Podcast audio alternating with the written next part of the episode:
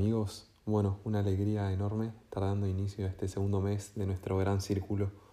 Eh, para este mes elegí a Santa Rita de Casia, que, bueno, fue, fue la última patrona que tuve y la verdad que es, una genia para que podamos un poco aprender de ella y de su ejemplo, de su testimonio. Eh, ella nace en, los pongo un poco en contexto, en 1381, en un pueblito cerca de Casia.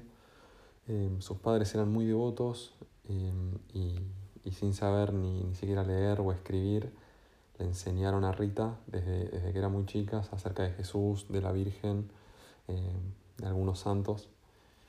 Y bueno, Rita desde, desde, chica siempre quiso ser monja, como que ella tenía ese deseo, pero por algún motivo los padres no, no, digamos, no la dejaron y la obligaron a casarse cuando tenía 14 años con un hombre ahí del pueblo.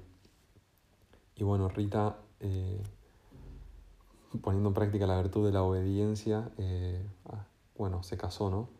Y, creo que Dios a través, de, a través de ella nos dio como un ejemplo no solo de, obediencia, sino como también de, de esposa, ¿no? Porque porque, bueno, y de alguien como llena de virtudes, e incluso en las dificultades, porque no, no la tuvo fácil, digamos, eh, como sufrió mucho al lado de su esposo, que, bueno, terminó siendo, o sea, resultó ser un bebedor, un mujeriego, un abusador, y ella a pesar de todo le fue fiel durante toda su vida, ¿no? De casada. Y, bueno, y encontraba como la fuerza en Jesús, ¿no? En una vida de oración, de obediencia, de fidelidad, Em, y rezaba mucho, como no solo por ella egoístamente para pasarla bien, sino que rezaba mucho por él, ¿no? Por su corazón, por su alma, porque al fin y al cabo era su marido. Y, y bueno, con muchos años, después de muchos años, de 20 años de matrimonio, eh, finalmente él se convierte y le, pide, le termina pidiendo perdón y bueno, y le promete cambiar su forma de ser, ¿no?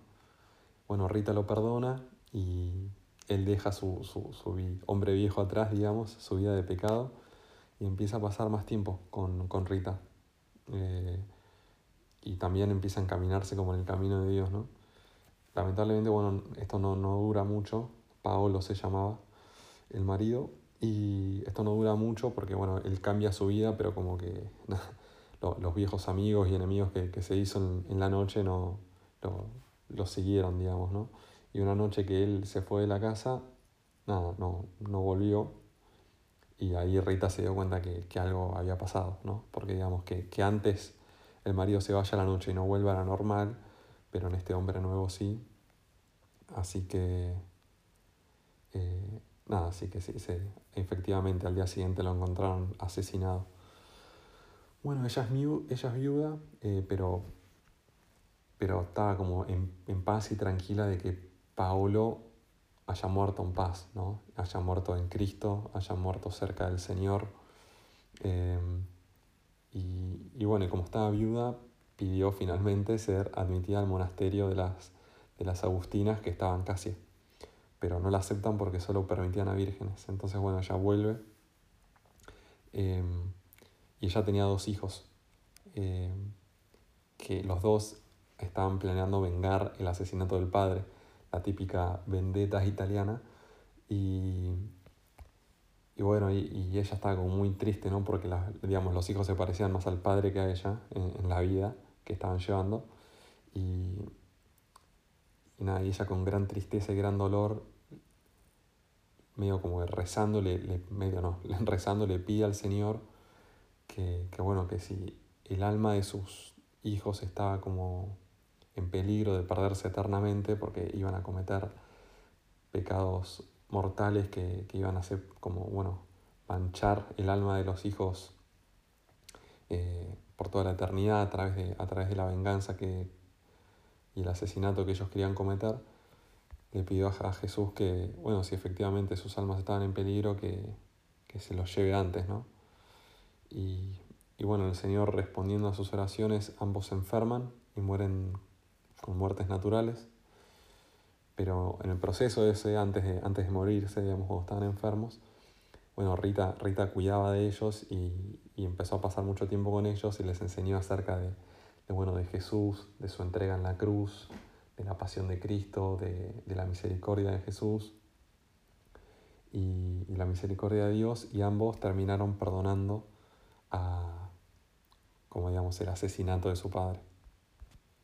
Bueno, una noche ella ya estando sola, eh, bueno, ella seguía rezando mucho, ¿no? Y, y ocurre un milagro en el que de noche ella dormía y escucha un Rita, Rita, Rita, escucha su nombre tres veces.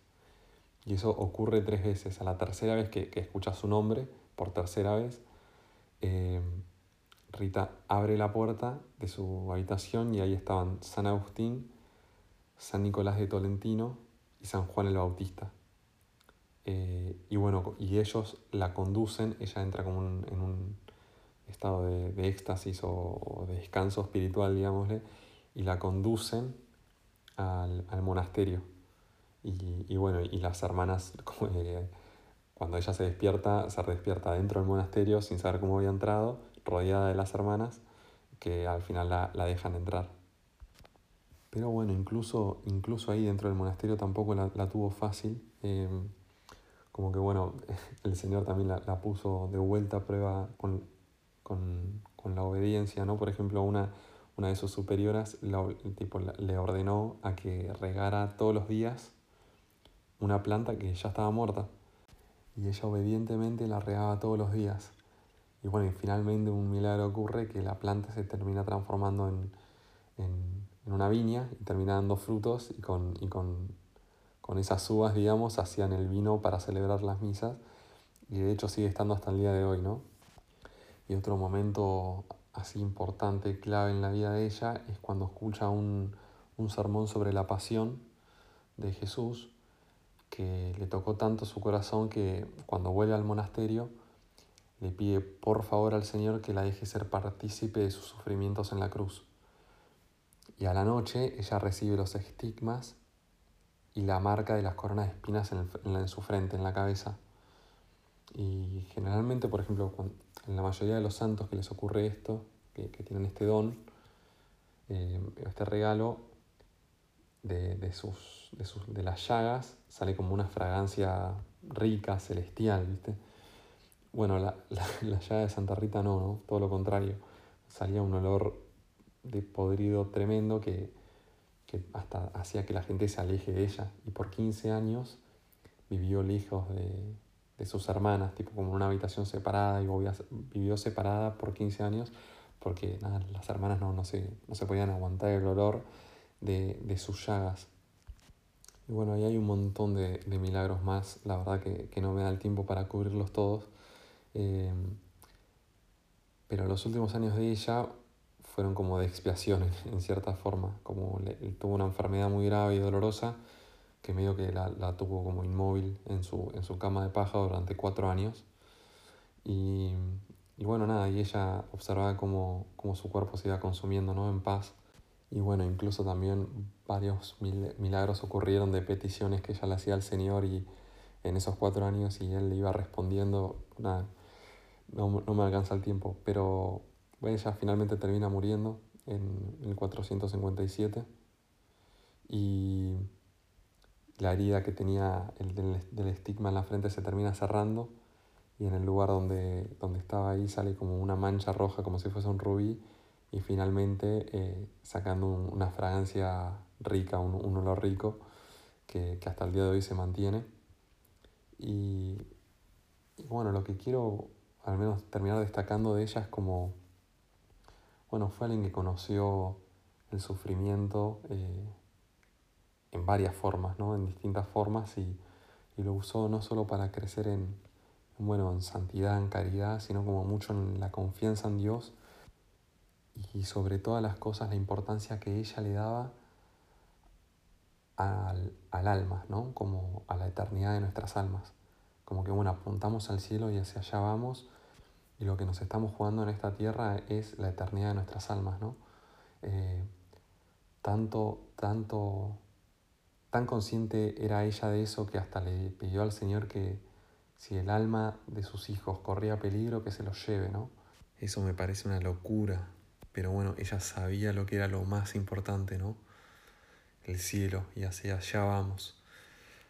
Así que bueno amigos, espero que les, que les haya gustado conocer un poco más de ella. La verdad que hay un montón de cosas que no abarqué, pero bueno, tenemos un mes para ir eh, profundizando en, en algunas enseñanzas que esta gran santa nos puede dejar.